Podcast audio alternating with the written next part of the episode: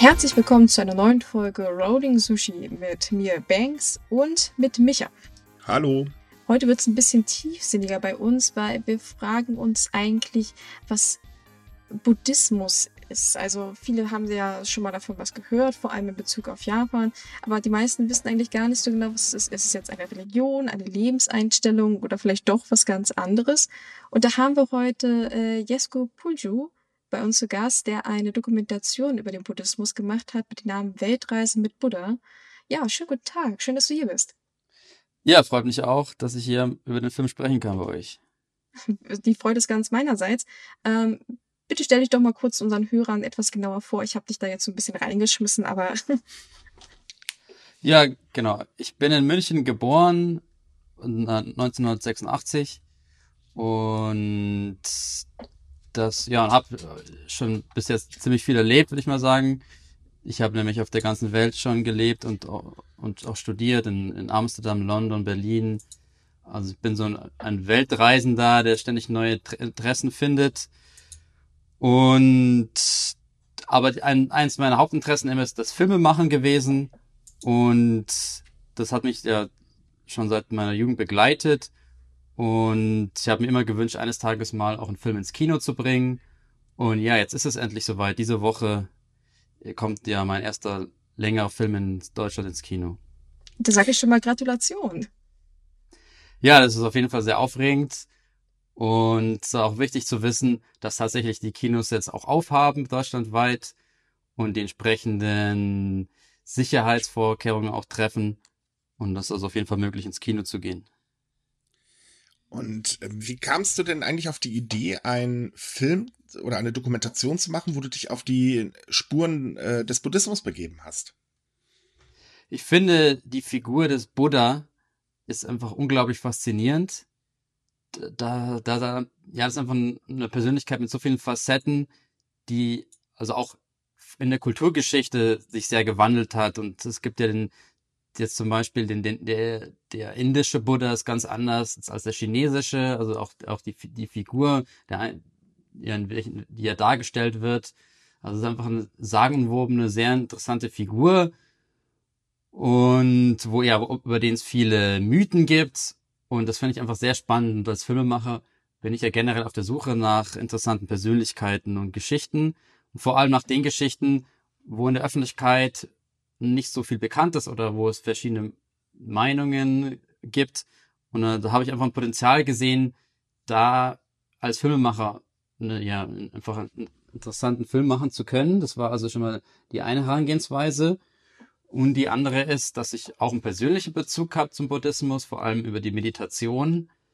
Ich habe da einmal, ja, ich habe da so einige Meditationsretreats mitgemacht bei denen man dann auch viel noch zusätzliche Informationen zum Buddhismus bekommt und einfach dadurch einen sehr, ja, ja also schon intensiven Kontakt mit dem Buddhismus gehabt, weil die Meditation, also so, stundenlange Meditation ist einfach ein sehr, sehr konfrontativ mit, mit seinem, mit dem eigenen Geist.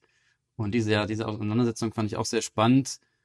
Und so, ja, kam das dann der Entschluss, da mein, ja, mein nächstes Filmprojekt da, ja, da, da so anzulegen, dass ich nach Thailand gereist bin und mir überlegt habe, ich will hier einen Mönch, ein Porträt über einen Mönch filmen. Und so ging das dann los, dass ich einfach gesagt habe, Mönche leben den Buddhismus besonders intensiv und in Thailand, vor allem in Thailand, weil es, weil dort der prozentual die meisten Buddhisten weltweit wohnen.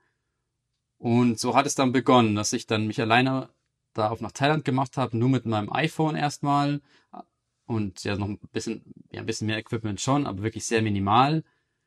Und das war so dann so der Beginn dieser Reise des Films, dass ich dann dort den ersten Mönch getroffen habe und dann gemerkt habe, dass wirklich ein Potenzial auch für einen längeren Film, also dass ich da nicht nur in Thailand unterwegs bin, sondern mich auf, weiter auf der Reise begebe und noch weitere Buddhisten zu treffen. Also diese Rundreise ist im Prinzip äh, erst danach entstanden, dass du dann auch in anderen Ländern gefahren bist. Du warst ja auch in, in Japan und, und China. Das ganze Konzept ist halt mit den Gedanken danach erst gekommen anscheinend. Ja, das war wirklich Schritt für Schritt. Ich habe nicht von Anfang an schon gewusst, ja, ich will die Welt bereisen und, und das ganze Jahr nichts anderes machen, als Buddhisten zu treffen, Aber das, das hat sich dann so entwickelt, dass ich dann gemerkt habe, da steckt so viel Potenzial in dieser Idee und um, um auch aber einen wirklich längeren Dokumentarfilm dann machen zu können, musste ich aber auch noch wirklich ja meine Reise ordentlich fortsetzen. Das war dann ziemlich schnell auch klar, dass ich dann wirklich einige Persönlichkeiten treffen musste, damit dann am Ende auch ein längerer Film draus werden kann. Und das ging dann aber immer so Schritt für Schritt. Da hat mich das war so ja so eine Spur hat mich auf die nächste gebracht, so dass ich dann immer spontan auch überlegt habe, ja, was passt als nächstes im Film? Was, was für Menschen möchte ich treffen? Also ich habe, mir wurden ständig auch Empfehlungen gegeben. Also ich kam, also ich habe dann auch über Facebook viele Leute angeschrieben und dann habe ich ständig Nachrichten bekommen, ja, von ja, von Leuten, die gesagt haben, ja, ich kenne hier jemanden, komm doch, also weltweit kamen dann, also auch viele aus Indien. Also ich da, das kam ich gar nicht hinterher mussten wir immer gut überlegen, wo, ja, wie geht's jetzt weiter, was, was ist auch am besten für den Film, weil ich natürlich auch dafür sorgen musste, dass es dann ausgewogen ist, dass, so, dass wirklich ich besonders, ja, auch Kontraste finde in den Persönlichkeiten und in den Kulturen. Und wie lange hat die Reise jetzt äh, generell gedauert? Also im Film erwähnst du, glaube ich, zum Schluss da triffst du äh, Julian nochmal, das sind dann acht Monate schon. Aber warst du acht Monate wirklich nur unterwegs oder war das durchaus länger für dich? Das, also es war nur innerhalb des diesen einen Jahres, 2017. Also alles, was gefilmt wurde, wurde innerhalb dieses Jahres gedreht. Und auch jetzt nicht komplett durchweg. Also es gab schon auch ein paar Pausen zwischendurch, wo ich dann aber vor allem auch, ich hatte noch ein anderes Filmprojekt, das, das ist nochmal eine andere Geschichte. Das ist auch, das ist ein fiktionales Projekt, das aber auch mit Buddhismus zu tun hat. Und da hatte ich dann zu diesem Zeitpunkt auch noch recherchiert und war auch noch auf Filmfestivals, also auf dem Cannes Filmfestival zum Beispiel. Und so hatte ich dann schon auch noch andere Richtungen was zu tun, aber letzten Endes war schon der Großteil des Jahres war wirklich diese Reise. Und die hat mich ja auch zwischendurch dann als ich eben dann auch für die Filmfestivals in Europa war, habe ich dann auch in Europa gedreht. Der Großteil war aber dann schon in Asien. Ja, also das ist ziemlich beeindruckend, äh, in einem Jahr so viele Länder zu besuchen und vor allem auch mit so vielen Kulturen in Kontakt zu kommen. Da stellt sich mir natürlich auch gleich die nächste Frage, äh, was gab es denn so für Schwierigkeiten auf der Reise? Ich meine, das war bestimmt nicht ganz einfach da so den Kontakt aufzubauen und sich da auch so ein bisschen durchzuschlagen. Ja, es war dann überraschend angenehm eigentlich. Also ich, ich konnte es manchmal selbst gar nicht glauben, wie offen die Buddhisten mich empfangen haben und wie offen sie auch waren, interviewt zu werden. Also das war dann überraschend. Ich habe mir das dann eigentlich auch schwierig vorgestellt, weil ich ja vor allem vor Ort meistens wirklich niemanden kannte. Manchmal bin ich auch irgendwo angekommen und wusste noch überhaupt nichts. Ich wusste nicht, wen werde ich eigentlich jetzt hier interviewen? Das war dann teilweise ja, wirklich fast, äh, fast schwer zu glauben, wie, wie sehr eigentlich die, die Buddhisten generell auf meiner Seite waren, mich unterstützt haben, so, so gut es ging. Die größte Herausforderung dabei war dann vor allem die Sprachbarrieren. Denn da, ja, vor allem jetzt in der Mongolei oder in China, Japan, da konnte ich nicht einfach mal so mal schnell ein Interview führen auf Englisch. Und das, da, da wurde es dann schon schwierig. Da musste ich dann immer schauen, dass ich da jemanden finde, der für mich in, übersetzt. Und das macht natürlich auch das viel schwieriger, ein Interview zu führen, wenn man nicht direkt darauf eingehen kann, was, was man für Antworten bekommt. Und so wurde das, das waren dann schon die schwierigeren Aufgaben, damit umzugehen. Und dann gab schon auch Momente, wo ich dann wirklich nicht, wo, mir ein bisschen auf die Zeit da, vielleicht auch ein bisschen davon gerannt ist und ich immer, also zum Beispiel in der Mongolei war das dann so, da, dass ich erst wirklich nicht wusste, okay, was, was, was kann ich hier finden? Das war dann so ein, da bin ich wirklich von Tempel, jeden Tag aus, aber in einem anderen Tempel gelandet und ganz am Schluss aber wieder hat plötzlich stand ich dann doch vor meinem Protagonisten. Also die kamen plötzlich manchmal wirklich wie magisch, standen sie plötzlich vor mir und, äh, und haben dann, und in, in dem Fall war das ein Zeitzeuge des, eines Genozids in der Mongolei. Da gab es da, da zu, zu Stalins Zeiten wurden dort, dort die Buddhisten ermordet und vertrieben in der Mongolei. Und das, und dann habe ich eins, ein, ja, einen Zeitzeugen, einen oder einen, einen Nachkommen eines dieser Mönche von damals dann dort kennengelernt. Und das war dann natürlich, ja, sehr gut, dass ich auch noch diesen Aspekt damit reinbringen konnte, diesen historischen. Ein sehr trauriges Kapitel, muss man leider sagen. Ähm, nachdem wir jetzt die Schwierigkeiten angesprochen haben, was war denn für dich eigentlich das prägsamste Erlebnis auf deiner Reise? Also der, der erste Mönch, den ich in Thailand getroffen habe, das war auch gleich das prägsamste Erlebnis, ihn kennenzulernen, weil er doch auch aus einem ähnlichen Kulturkreis wie ich komme. Der ist Kanadier, der nach Thailand ausgewandert ist. Schon in jungen Jahren ist er, hat er dort sein neues Zuhause gefunden und hat im Buddhismus auch seine Berufung gefunden oder Mönch sein. Der ist da drin vollkommen aufgegangen. Das, also das, in dem Sinne, dass er wusste, dass da hat, ja, so will er sein Leben leben als buddhistischer Mönch in Thailand. Hat sich sehr losgelöst eben von seinem von seinem Umfeld in Kanada. Und als ich ihn dann dort getroffen habe, war der auch schon, ich glaube, fast 20 Jahre dort. Und das war deswegen auch so berührend, weil ich so wirklich spüren konnte, was, was diese buddhistische Praxis mit ihm gemacht hat, was, was für eine Erfüllung es ihm gegeben hat und wie das auch seine Ausstrahlung beeinflusst hat, weil er hat einfach wirklich diese schon übertriebene Glückseligkeit, die er ausgestrahlt hat, wo man sich dann sich gefragt hat, das kann doch eigentlich nicht sein, äh, dass er, dass er immer so, so zufrieden rüberkommt, mit allem so zufrieden zu sein scheint. Und das war auf jeden Fall ja eine tolle Begegnung. Und ich konnte mich dann auch auf Englisch mit ihm unterhalten. Das, das hat dann auch geholfen. Und da habe ich eben gleich zu Beginn meiner Reise eine wirklich ja, passende Persönlichkeit gefunden, um diesen Film zu beginnen. Also es ist auch den, ja, der, der erste Mensch, der porträtiert wird, dann auch im, im Film am Schluss.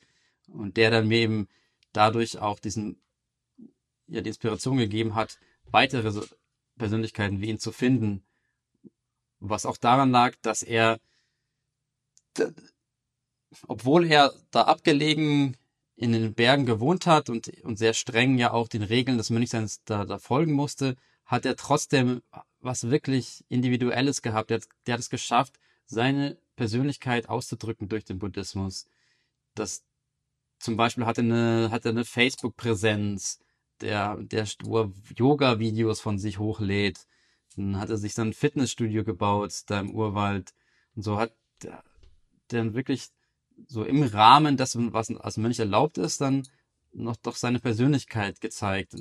Das fand ich besonders toll und hat mir dann die Motivation gegeben, okay, ich will diese Reise fortsetzen, um, um weltweit weitere Mönche zu finden, die den Buddhismus auf ihre Weise leben. Ja, also ich, um vielleicht das kurz einzuwerfen, ich war auch sehr fasziniert von äh, diesem Mann, von diesem Mönch äh, einfach auch äh, in dieser Abgeschiedenheit zu leben.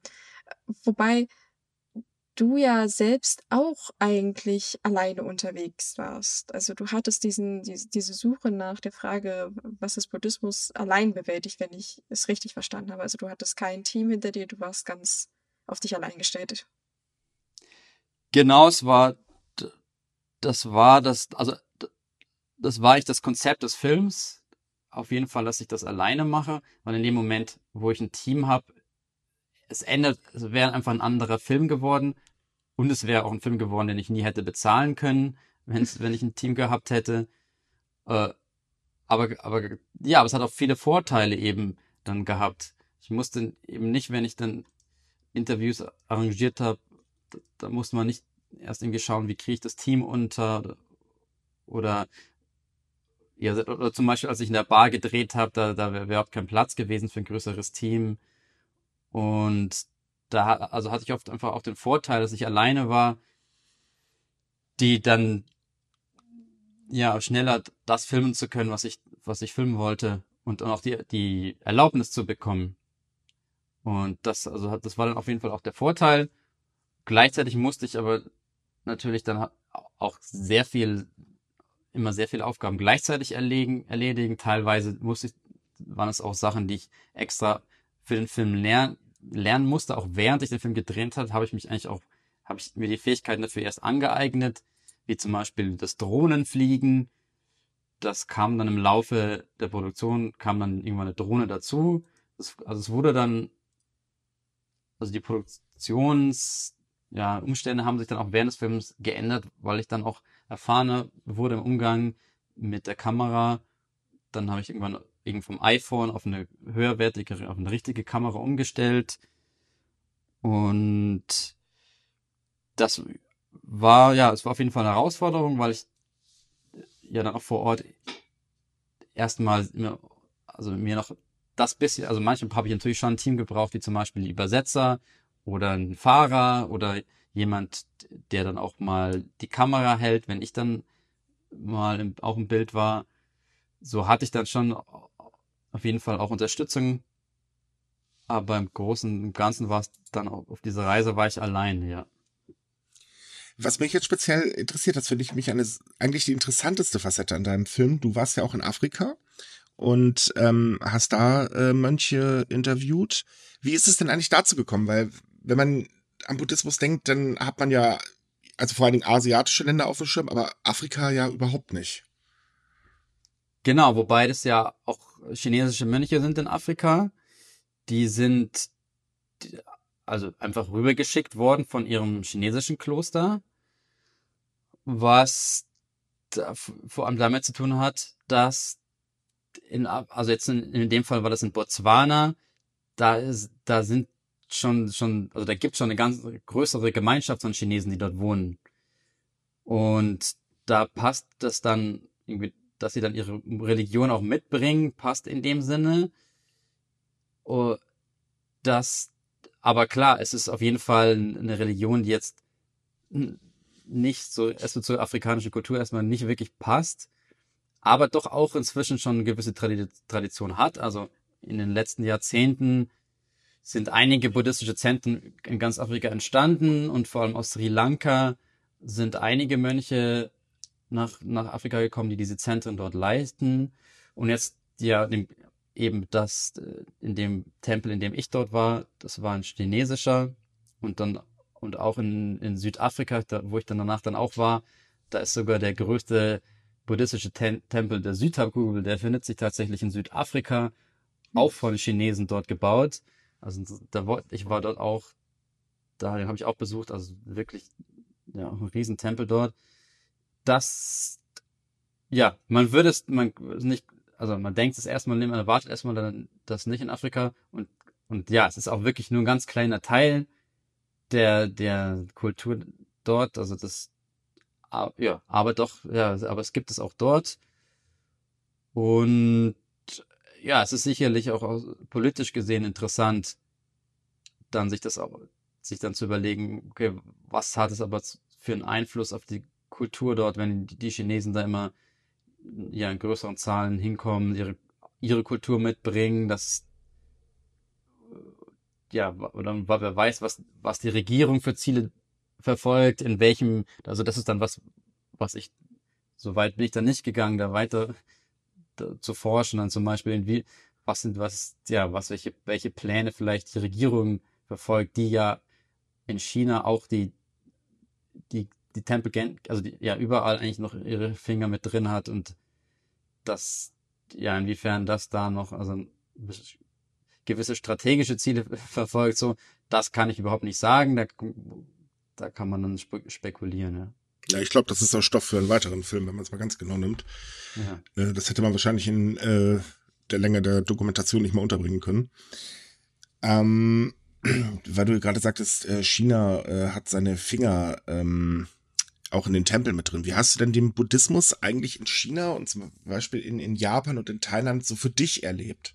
Also hast du da auch den, in China zum Beispiel den Einfluss äh, direkt spüren können oder ähm, war das eher so, dass, dass das für dich halt sehr frei rübergekommen ist? Also die Chinesen, also ich würde sagen, dass die Chinesen es sehr gut können, ihren Einfluss zu verbergen. So, dass man, also wenn man dann vor Ort, also ich war ja dann dort auch in verschiedenen Klöstern Und ich hatte nie das Gefühl, hier wird auf irgendwas groß Einfluss genommen. Ich weiß aber, dass es so ist. Ich weiß, dass, dass in den Gremien, in buddhistischen Gremien, da, da wird schon ordentlich mitreguliert von Staatsseite. Aber wie genau das aussieht, das habe hab ich keine Ahnung. Das, äh, und ich hatte aber nicht das Gefühl, dass, dass jetzt groß sich negativ auf den Buddhismus dort ausgewirkt hat.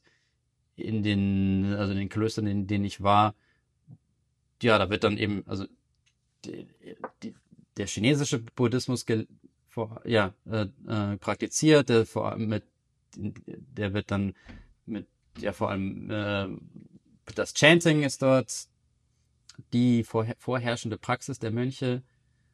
Und der ist auf jeden Fall ein ganz anderes Erlebnis dann zum Beispiel als in Japan oder Thailand, weil das dann ja wieder andere Strömungen sind des Buddhismus, die, die wieder ganz anders leben. Aber ja, generell hatte ich, hatte ich das Gefühl auf jeden Fall, dass obwohl der Buddhismus sehr reguliert ist, also ja auch in Thailand ist da, ist das ist es ja die, die Hauptreligion, da hat natürlich auch, die Regierung achtet natürlich auch drauf, dass da ordentlich so gelebt wird, wie, wie, wie sie sich das vorstellen. Also das, das ist auch dort der Fall. Aber das ist mir jetzt nicht negativ aufgefallen. Ist, also in Thailand ist es dann vor allem so, dass man darauf achtet, dass die Mönche nicht gegen die, die Grundgesetze des Buddhismus verstoßen, dass sie zum Beispiel kein Geld verprassen, so, solche Geschichten. Das, das ist in Thailand, was so sehr darauf geachtet wird. Und da werden Mönche so, sofort verfol ja, verfolgt, in dem Sinne, dass wenn, wenn irgendwie, wenn es Gerüchte gibt darüber, dass zum Beispiel Spendengelder veruntreut werden, dann so, sofort wird dann da recherchiert und und dann, und, die, und wer erwischt wird, das wird sofort auch verstoßen als aus der religiösen, aus der buddhistischen Gemeinschaft. Also das, das ist dann schon so. Oh ja, und in, und in Japan, da gibt's, da war, würde ich mal sagen, von, von allen Ländern, in denen ich war, ist es am wenigsten streng. Da, da hat, da schaut auch die Gesellschaft da nicht so genau hin, weil in Japan einfach der Buddhismus nicht, der ja, der hat einfach nicht so einen hohen Stellenwert und dementsprechend schaut auch die Öffentlichkeit nicht so sehr drauf, wie sich oder ja, wie sich die Mönche dort verhalten und, und das dann dann da gibt's dann also und darum ist es dann eben auch so, dass es in, in Japan Strömungen gibt, wo Mönche Familien haben dürfen, was eigentlich undenkbar ist generell im Buddhismus. Es macht das, das Mönche vor allem aus, also ein Grund, Grundgedanke ist ja auch die Enthaltsamkeit, aber dann dort, wo ich eben in Japan war, in Tokio, die Mönche, die ich kennengelernt habe, hatten Familien und da, was im Film ja dann auch vorkommt, ist die buddhistische Bar, wo dann die Mönche auch als Barkeeper arbeiten. Oder auf der Bühne stehen. und das und ihre Rockband haben. Genau, das war ein super Erlebnis auf dieses Konzert. ja, ja, das war ein schönes Bild, wie sie auf der Bühne stehen und die Menschen dazu feiern. Hm, also, weil mich hat das mit China so ein bisschen überrascht, dass man da doch sehr offen mit umgegangen ist, also dass man auch vor allem sehr modern ist. Äh, was mich auf der anderen Seite aber auch überrascht hat, ist äh, so ein bisschen, dass du nicht nach Tibet gegangen bist. Also äh, war das gar nicht so auf der, der Liste drauf oder dachtest du, das ist so typisch, das möchtest du nicht mit aufgreifen oder wie, was war so die Intention, äh, praktisch den Ort, wo das Heil, der, also der oberste Heilige lebt, gar nicht zu betrachten? weil sie es einem unglaublich schwer machen, dort zu filmen, überhaupt dort reinzukommen. Also das ist, das war schon mal der Hauptgrund. Also ich, man kann nicht einfach nach Tibet kommen und sagen, da, da filme ich jetzt. Da, also da hört dann auf mit der Freiheit. Und dann, was noch dazu kam, ist, ich bin auch, auch gerade zu der Zeit, wo ich den Film gedreht habe, und wo ich sogar zu der Zeit, wo ich in China war, wurde, gab's, war der kommunistische Parteitag. Das ist also die, ja, eigentlich das politische Ereignis überhaupt in China. Und da sind alle, da, da wird Tibet sogar komplett gesperrt. Da, kommt niemand dann mehr rein. Und ich, da hatte ich dann, also das hat es mir schon schwerer gemacht, überhaupt in China zu drehen. Da, weil dann die, die, alle Polizisten des Landes haben dann den Auftrag, sobald ihr irgendeinen Ausländer seht, so erstmal die Daten, die Daten nehmen und ich musste auch registriert werden dann, als ich dann in China im Tempel war, kam die Ausländerbehörde, sobald, zu mir, hat mich registriert. Also das war einfach, ja, da so als Filmemacher zu arbeiten in, in Tibet, das war einfach vom Aufwand her zu viel des Guten. Und ich, dadurch, dass ich dann aber auch in Nepal gedreht habe, war das für mich einfach auch absolut ausreichend, vor allem, weil in Nepal auch der tibetische Buddhismus gelebt wird und ich, und tibetisch gesprochen wird und so. Das, ja, das war so der Grund dann. Das hatte ich mir eigentlich schon so fast gedacht, aber man möchte keine Vermutungen so ohne weiteres aufstellen. Ja, aber da sieht man halt, wo wir halt wieder beim Thema von Chinas Einfluss wären, so ein bisschen mit der Thematik. Was eigentlich sehr schade ist, aber gut. ähm, ja, äh, ich wollte eigentlich nochmal zurück so auf die religiöse Frage. Ähm, du erwähnst zu Anfang des Films eigentlich ziemlich explizit, dass du nicht religiös bist. Hat sich das vielleicht mit dieser Reise so ein bisschen geändert? Also du hattest ja schon erwähnt, dass das Meditieren so ein bisschen äh, an dich rangekommen ist, aber also allgemein war das auch für dich so eine spirituelle Erfahrung, dieser Filmdreh? Das, ja, also man kann natürlich spirituell immer sehr großzügig auslegen, was, oder, oder beziehungsweise es ist gar nicht so leicht, das so genau zu definieren, was, was für eine Spiritualität ist.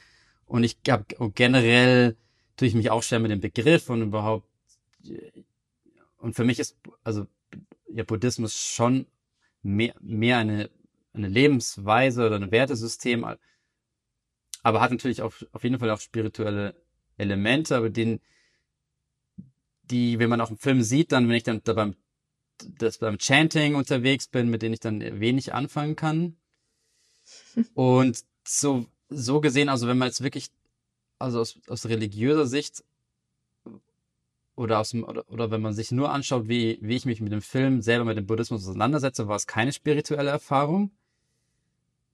Hat, wenn man aber dann noch bedenkt, dass ich ja diese komplette Filmproduktion alleine gestemmt habe, war auch kein Platz dafür, so wirklich. Ich, weil ich, also wenn ich dann im Tempel war und noch denke, und dann noch gleichzeitig noch den Kameramann irgendwie, irgendwie noch dirigieren muss und die nächste, die nächsten Produkt, den nächsten Film, äh, ja, nächste Episode des Films plane, ist halt, bleibt halt wenig Kapazität, so, oder, sich auf spirituelle Erfahrungen einzulassen. So gesehen, also, war das ein bisschen schwierig, was, ich würde es aber jetzt trotzdem gar nicht mal behaupten, dass es wirklich doch so eine so unpersönliche Erfahrung war, weil ich voll und ganz aufgegangen bin, in diese Aufgabe, diesen Film zu drehen. Und, und wenn dann vor mir ein Mönch saß, der gesagt hat, okay, es ist seine Aufgabe, den Menschen den Buddhismus näher zu bringen, oder, oder also diesen Buddhismus zu, le zu, zu leben, aber auch dafür da zu sein, dass Menschen den Buddhismus näher kommen, dann dachte ich mir, ja, das ist genau das, was ich ja auch mache. Denn, denn der, den Film, dieser Film bringt ja auch den Buddhismus den Menschen näher, die erstmal damit wenig mit anfangen können. Und der, das ist ja meine Mission mit dem Film, da etwas den Leuten mitzugeben, die vielleicht wirklich nichts mit Religion zu tun haben, aber vielleicht auch schon irgendwie wissen wollen, was hat, was gibt es denn diesen anderen Menschen und was, und, und vielleicht ist ja doch irgendwas im Buddhismus auch, das, das mir etwas mitgeben könnte. Und dadurch, dass ich eben auf dieser Mission war, war ich, hat, hatte es auch was Missionarisches eben dadurch.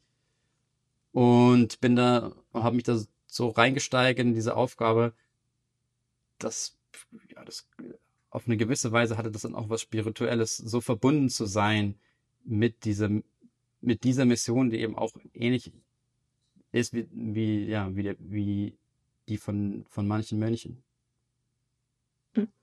Äh, wie, wie sehr dir das ja am Herzen liegt und das ist auch sehr persönlich, hat man ja gesehen, wo du selbst praktisch ähm, Mönch für eine Woche war das, glaube ich, warst. Äh, was war denn das jetzt für eine Erfahrung? Also du hattest ja erwähnt, dass es halt, dass du da auch daran teilgenommen hast und ähm, aber es war ja nochmal was ganz anderes selbst, das praktisch hautnah zu erleben und auch zu praktizieren, als nur davon Erzählungen zu bekommen oder das zu beobachten.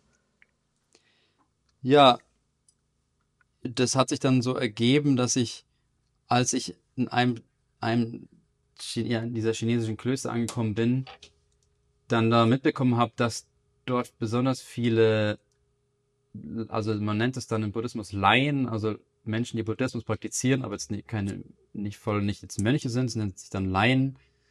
Und in diesem, in diesem Kloster war, das war wirklich eins der beliebtesten dafür, um als buddhistischer Laie die Rituale zu praktizieren und auch das Klosterleben zu erleben. Und als ich dann dort angekommen bin und das so mitbekommen habe, dachte ich, ja, das würde doch jetzt irgendwie passen, dass ich dann, anstatt jetzt die anderen zu porträtieren, wie sie das machen, dass ich jetzt einfach mal selber einsteige. Auch wenn natürlich die Umstände sehr schwierig sind, dass ich auch wirklich da eintauchen kann, weil, also, die ja auch kein Englisch sprechen dort. Ich, wenn ich da zum Chanten anfange, nichts verstehe von dem, was ich sage. Und das auch ja, sehr extrem auch war, wie, also, wie, wie da der Tag gegliedert war. Das ging dann um 5 Uhr morgens los mit einer Stunde Chanten und dann, und über den ganzen Tag verteilt stundenlang. Das, da war, hat es schon schwer gefunden, auch zu dieser Praxis des Chants den Zugang zu finden, das wirklich wirklich Stunde um Stunde in jegliche Ausführung mit, mit Verbeugungen und allem und bestimmten anderen Ritualen. Das, das, und das macht man ja als Mönch, also wirklich Tag ein, Tag, Tag, Tag aus und das war dann schon ein bisschen zu extrem für mich. Und dann kam noch dazu, dass ich da als einziger Ausländer dort halt auch irgendwie so ein besonders, ja, so ein bisschen eine Attraktivität war auch irgendwie. Alle haben sich nach mir umgeschaut, wollten Fotos mit mir machen. Und das, so habe ich halt irgendwie, das hat dann nicht geholfen, irgendwie so, also mich da so richtig zu integrieren.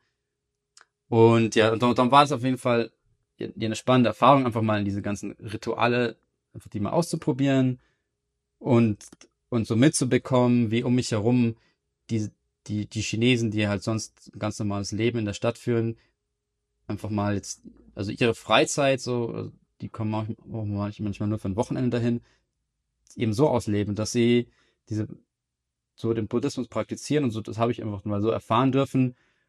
Und ist einfach sehr fremd unserer Kultur und auch so, auch so wie der Buddhismus jetzt zum Beispiel in Deutschland gelebt wird, hier wird der weniger gechantet. Und so ja, war das ein interessantes Experiment und wenn, als, wenn ich dann mal wieder eine buddhistische Erfahrung machen will, würde ich dann doch wieder ja, Richtung der stillen Meditation gehen. Würdest du es aber trotzdem weiterempfehlen für Leute, die mal äh, auf dieser Suche sind nach, nach dem Buddhismus, also die sich selbst auch die Frage stellen, was Buddhismus ist? Aber ich was weiterempfehlen würde? Äh, ob, ob du diese Erfahrung äh, Leuten weiterempfehlen würdest. Nein, jetzt die spezifische, die ich gemacht habe, würde ich jetzt nicht weiterempfehlen, weil es einfach zu fremd ist. So, also wenn jemand irgendwie jetzt anfängt, sich mit Buddhismus zu, be zu beschäftigen, würde ich nicht sagen, geh nach China in den Tempel, also das, das nicht. Da, das ist einfach, das ist ein zu großer Schritt. Da, da, da kann man dann, natürlich, wenn man dann irgendwann wirklich sich begeistert dafür und dann kann man sich das natürlich anschauen. Aber was meistens eher passiert, ist, dass, weil es ja auch so verschiedene, Strö verschiedene Strömungen gibt, dass man dann eine Strömung findet, die einem besonders gut gefällt. Und dann bleibt man aber auch dabei. Dann, dann sind die anderen Strömungen noch fremder. Und darum würde ich, also als Einstieg, also es gibt ja auch, also ich gehe jetzt mal davon aus, dass die meisten Hörer ja auch im deutschen Raum sich bewegen. Da, es gibt so viele buddhistische Gemeinschaften allein in Deutschland. Übungsgruppen, Meditationsgruppen, also das, da, da, da gibt es so viel. Da, da, da, da fängt man am besten an. Da muss man nicht ins Ausland gehen, sondern hat, kann schon einen wunderbaren Einstieg in Deutschland finden. Und, und einfach, und es muss noch nicht mal buddhistisch sein. Also es gibt also einfach zum Beispiel, wenn man in einen Meditationskurs mal geht, das heißt, es ist nicht automatisch Buddhismus, aber im normalen Meditationskurs, den, wie man da meditiert, hat es auch nicht unbedingt einen Riesenunterschied zu dem, wie man meditieren würde, wenn man in eine buddhistische Meditation geht. So, Genau, würde ich mal sagen, der, als, wenn man also einsteigt in Buddhismus, doch mal bestenfalls doch etwas näher an der eigenen Kultur bleiben. Aber natürlich gibt's auch immer Abenteuerlustige, die dann direkt sagen, ich gehe nach Japan ins Zen-Kloster. Da gibt's ja auch ein paar schöne Geschichten und Bücher, die ich natürlich auch recherchiert habe dann. Und dann, das kann dann schon auch funktionieren. Das ist gut zu hören, weil viele haben ja mal so ein bisschen den Eindruck, dass wenn man sowas erleben möchte, dass man dann gleich äh, mit dem Kopf durch die Wand soll. Also praktisch volles Programm, 24 Stunden am Tag. Aber gut, ich denke, das hat jetzt vielen Hörern auch den Schreck so genommen, die jetzt dachten, oh nee, jetzt muss ich nach China. genau, ja. Ja, äh, weil wir jetzt auch schon erfahrungstechnisch dabei sind ähm, und vielleicht äh, um darauf zu, zuzukommen. Äh, hast du denn die, die Antwort auf deine Frage? Also, was ist innere Ruhe oder wie, wie finden Buddhisten innere Ruhe? Hast du die gefunden oder ist das eine Reise, die immer noch nicht zu Ende ist? Also, ich habe auf jeden Fall einige Anhaltspunkte gefunden, äh, wie jeder seine eigene, also es ist natürlich auch eine persönliche Reise, wie man seine eigene Ruhe findet. Und auf jeden Fall was wirklich hilft, und das ist bei mir jetzt eben nicht, hat bei mir in dem Sinne nicht so gut funktioniert, ist, wenn man in ein, eben jetzt zum Beispiel in einer Gemeinschaft oder einer Religion wie dem Buddhismus sein Zuhause findet. Und das, das ist den Buddhisten dann eben gelungen, denen ich so begegnet bin. Dass die, also zu Hause damit meine ich zum einen, dass man sich wirklich identifiziert mit diesen buddhistischen Werten und, und Praktiken und dass man auch den Ge Gemeinschaften dann tätig ist, ob das jetzt als Mönch im Kloster ist oder in der Meditationsgruppe, also wenn man da so ein Zuhause findet, das ist also sehr hilfreich und das hat, hat sich bei mir jetzt so nicht ergeben. Mein Zuhause liegt dann doch irgendwie eher im künstlerischen Schaffen und, und dann am, am Ende des Tages ja, fühle ich mich dann am wohlsten, wenn ich als Filmemacher tätig bin und, und auch mich mit Filmemachern austausche und äh, in dem Sinne, ja, da bin dann ich zu Hause und so und genau, so, so findet eben jeder sein eigenes, seine eigene, ja, seine eigenen, seinen eigenen Halt und ja, also ich finde es auf jeden Fall auch, auch was, was, ja, was mich auch ein bisschen neidisch macht, wenn es, wenn Menschen dann so in sowas aufgeben und sich so zu Hause fühlen, in, in auch in so etwas, in einem Religi etwas religiösen, spirituellen um Umfeld, weil ich sehe dann, ja, die, die fühlen sich da wohl, die haben eine Gemeinschaft, die, die ihnen Halt gibt. Und gleichzeitig ist es aber keine starke, ja, es ist halt, sind es nicht so, so strenge Regeln, wie man es, wie es vielleicht in anderen Religionen der Fall ist, die einen dann groß einschränken im Alltag, sondern der Buddhismus ist da sehr tolerant. Man kann Beruf aus, ist egal, wo man herkommt, was einen Hintergrund man hat, was für einen Beruf man auslebt. Hauptsache, man fügt keinem Leid zu. Das ist ja das, das Grund, der Grundgedanke niemandem Leid zuzufügen.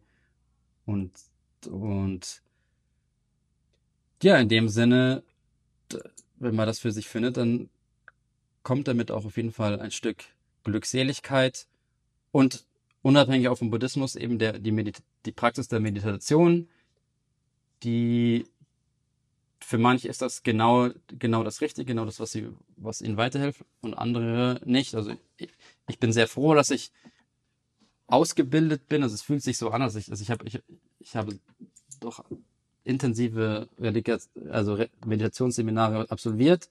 Es ist, und, und habe damit was mitgenommen, das werde ich auch nie mit, nicht mehr verlernen, auch wenn ich, ob ich jetzt täglich meditiere oder nicht. Also, also selbst wenn man jetzt nicht vorhat, jeden Tag zu meditieren, die Grund, die Grundfähigkeit des Meditierens, das zu erlernen, das kann ich sehr empfehlen. Ja, das ist zum Abschalten und Beruhigen ist das wirklich super. Du hast ja eine Ahnung. Naja, Ahnung würde ich jetzt, also nicht so sehr, aber ja, äh, es kann schon hilfreich sein, ähm, um mal so den ganzen, ich weiß nicht, um sich selbst ein bisschen zu ergründen und den Kopf freizukriegen vor allen Dingen. Ähm, weil du ja sagtest, also du bist halt eher ein Mensch, der, äh, oder für den es halt so ist, du, du musst halt mit Filmemachern reden und an deinen Projekten arbeiten, also kreativ tätig sein und äh, das ist so für, für dich deine, ich sag mal, dein Weg, aber im Prinzip sagst du doch damit eigentlich nichts anderes aus, was der Buddhismus ja auch aussagt. Also sprich, man soll ja im Prinzip seinen eigenen Weg finden. Das betonst du ja auch im Film des Öfteren, äh, wenn ich das auch richtig im Kopf habe.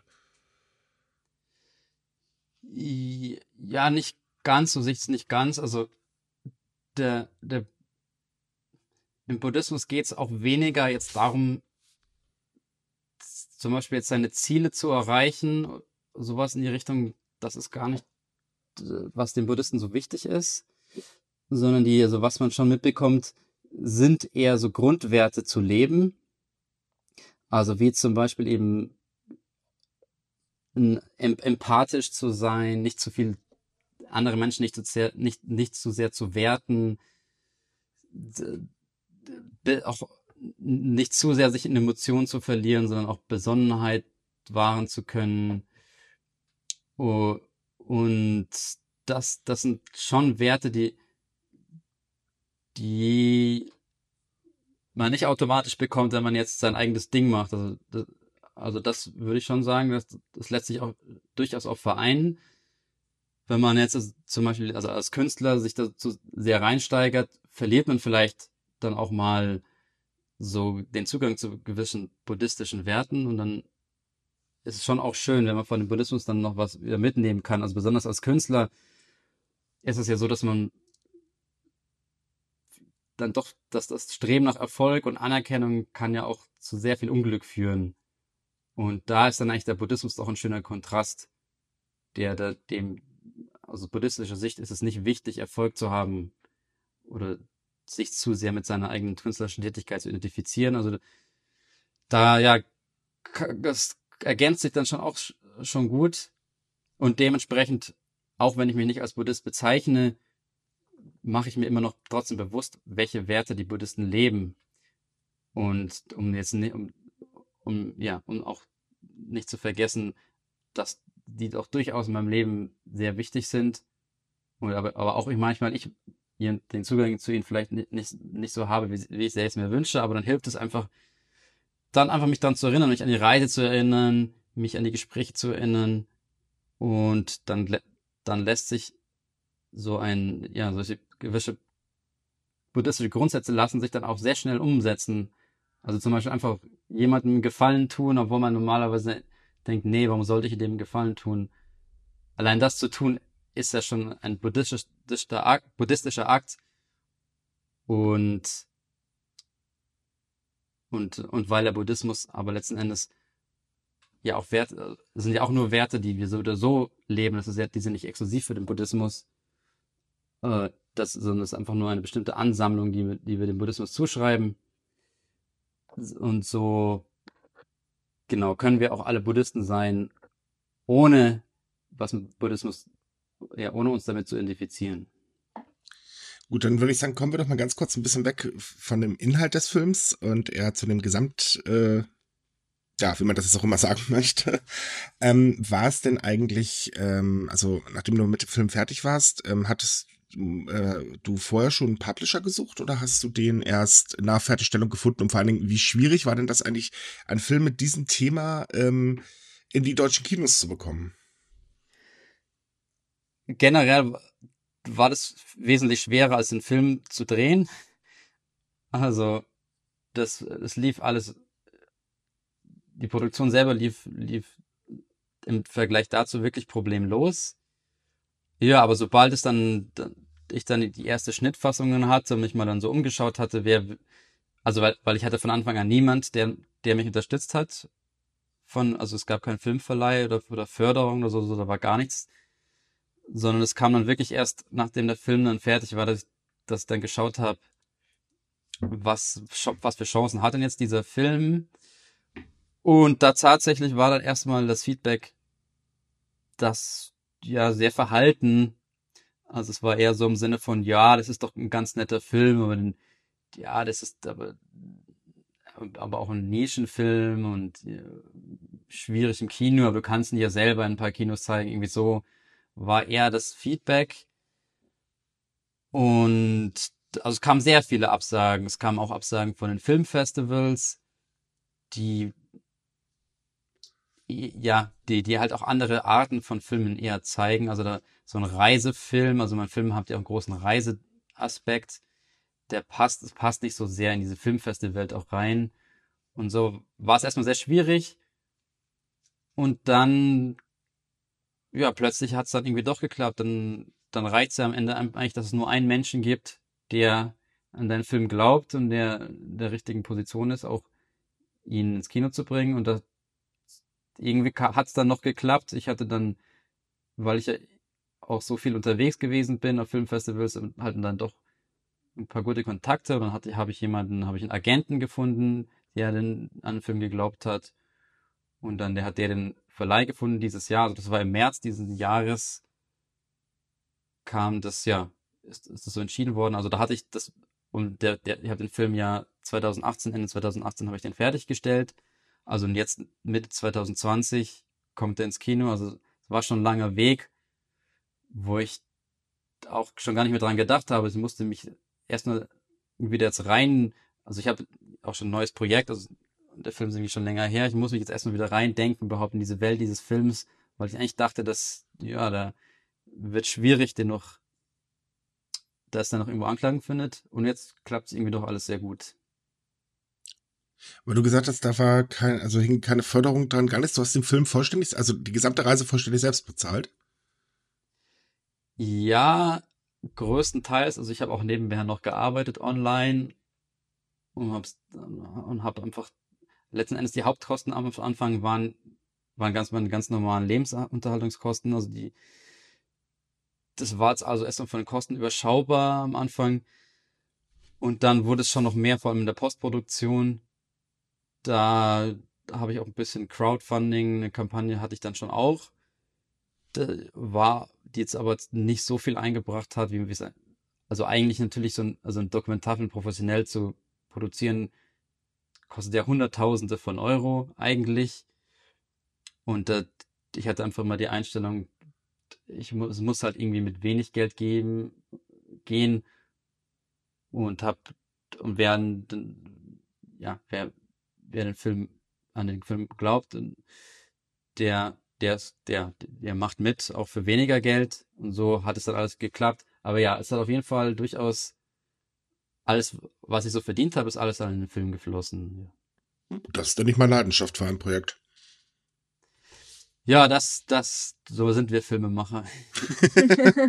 naja, ich, ich hatte bisher noch nicht mit so viel Filmemachern zu tun, von daher. Ja, man, es geht ja in vielen Filmemachern auch mittlerweile nicht mehr unbedingt um das Herz in den Projekten. Also da ist das schon eigentlich ziemlich schön zu hören, dass, dass da so viel Arbeit und Mühe drin steckt. Es ist übrigens auch ein wirklich sehr guter Film, um das nochmal zu betonen. Also wir können tatsächlich jeden Hörer nur raten, Leute, schaut ihn euch an. Wir hatten ja schon das äh, Vergnügen, ihn vorab sehen zu können und ähm, er ist wirklich sehr, sehr gut geworden. Ja, das freut mich, ja, dass er euch gefallen hat und der, ja, schaut einfach, genau, schaut einfach, äh, in, ob er irgendwo ja, in eurer Gegend läuft, also Weltreise mit Buddha der läuft generell jetzt deutschlandweit an, aber natürlich jetzt äh, wird es nicht in alle Regio Regionen schaffen, aber ja, schaut, ich hoffe, dass es im Kino eurer Nähe läuft. Äh, genau, vor, vor allem in den ersten Wochen, wenn so ein Film ins Kino kommt, ist natürlich auch wichtig, dass, dass die Leute, äh, wenn die Leute reinkommen, dann wissen die Kinos, okay, der, der, der, das lohnt sich, den Film auch weiter zu zeigen, weil sonst fliegt ein Film sehr schnell auch wieder aus dem Programm. Also da hoffe ich, dass jetzt in den ersten Wochen das sich gut entwickelt, die Leute davon ja sich den äh, empfehlen und dass der noch eine Chance bekommt jetzt. Ja, natürlich auch in den etwas schwierigen im Kino, also im Sommer ist also Sommer ist ja generell auch ein bisschen schwieriger bei schönem Wetter, dass die Leute ins Kino gehen. Also da hoffe ich, dass es dann doch klappt. Wir drücken auf jeden Fall die Daumen, dass es klappt. Ähm, ist denn danach eigentlich auch eine DVD oder beziehungsweise Disc-Veröffentlichung geplant? Ja, das ist auch geplant da, also ja, was, was super wäre, also die Hörer, die jetzt sagen, die Lust haben auf ja mehr, auch einfach nur mehr zu erfahren, die können sich natürlich auch erstmal den Trailer anschauen, den und am besten auf meiner Facebook-Seite, da weil wenn und dann meine Facebook-Seite liken und dann kriegt ihr auch mit, wie, wie sich das alles so entwickelt. Und wenn ihr kein Facebook habt, ihr, dann äh, genau gibt's, gibt's, gibt's den Trailer auch bei YouTube. Und natürlich bei uns oh. auf der Seite. Wir verlinken euch natürlich auch alles in dem äh, Artikel. Ja. Also die Hörer von Spotify kommt einfach auf Sumikai. Da haben wir dann äh, auch alle Links ähm, ja, verlinkt. Ähm. Ja.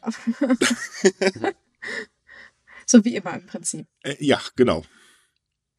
Genau, und ich freue freu mich auch, also ich, wenn ihr dann vielleicht, ihr könnt auch gerne meine E-Mail-Adresse lassen. Ich, ja, falls, falls jemand noch ja Fragen hat oder genau oder er nicht genau weiß, äh, ob in seiner Region es im Kino kommt, kann er mir auch gerne schreiben. Ich, und es, was ja auch passiert ist, ist, dass auch einige Gemeinschaften oder auch bedürftige Gemeinschaften dann so in größeren Gruppen also, oder sich so organisieren auch, weil sie, also weil sie zum Beispiel auch E-Mail-Verteiler haben und dann und dann so auch auch die die das als Kinotipp in ihren E-Mail-Verteilern dann dann ja dann dort so verteilen. Also sollte einer der Hörer hier irgendwie auch das ein spannendes Projekt finden und, und vielleicht auch Zugang haben zu zu einer Community, die spirituell interessiert ist oder ja, die einfach auch Lust auf den Film hat, da freue ich mich natürlich, wenn dann zum Beispiel der, ihr dann auch den Trailer im E-Mail-Verteiler rumschickt oder sowas in die Richtung, da genau als, als, ja, als, als, als Low-Budget-Produktion ist man da darauf angewiesen, dass da sich das so untereinander ja, in der Community rumspricht und dem ja, der Film empfohlen wird. Ähm, ich würde sagen, dazu packen wir dann auch noch ein Kontaktformular rein, das dann direkt an dich geht. Ähm, das könnt ihr dann gerne ausfüllen. Das würde uns auch sehr freuen. Also allgemein würde es mich sehr freuen, wenn der Film äh, erfolgreich wird, weil äh, das Thema ist in Deutschland irgendwie ein bisschen, ähm, er kommt eher selten vor. Deswegen finde ich so ein Film äh, ist auf jeden Fall sehr sehenswert und sollte man auch definitiv sehen. Es muss ja nicht immer ein Actionfilm sein. Nö. Bildung tut auch manchmal gut. Ja, und es ist ja auch, es ist ja auch einfach ein Reisefilm, der einem andere Kulturen zeigt und vielleicht auch Lust aufs Reisen macht, wenn was zurzeit ja nicht, nicht in dem Maße nicht möglich ist, da kriegt man auch, also eine, eine Art Weltreise macht man dann da auch mit. In, in, in den kurzen 83 Minuten, die der Film dauert. Es hilft ein wenig tatsächlich, das Fernweh zu beruhigen in dem Moment. Das äh, muss ich zustimmen. Wir können ja momentan leider nicht nach Japan fahren, was wir alle gerne machen würden eigentlich. Und äh, da hilft es dann doch manchmal schon, eine Reisedokumentation zu sehen. Also, liebe Hörer, ihr habt gleich zwei Gründe, diesen Film zu gucken. Definitiv. also los, ab ins Kino. Ja, gut. Ähm, ich, ich denke, wir sind dann auch so langsam an, äh, am Ende angekommen von unserem mhm. Interview. Ähm, ich weiß nicht, haben wir noch was Abschließendes zum Fragen? Oder äh, Jesko, möchtest, möchtest du vielleicht noch ein paar letzte Worte irgendwie sagen? Etwas, was dir noch auf dem Herzen liegt, was Wichtiges? Ähm, nee, da habe ich jetzt schon, ja, doch alles, alles gegeben heute, glaube ich.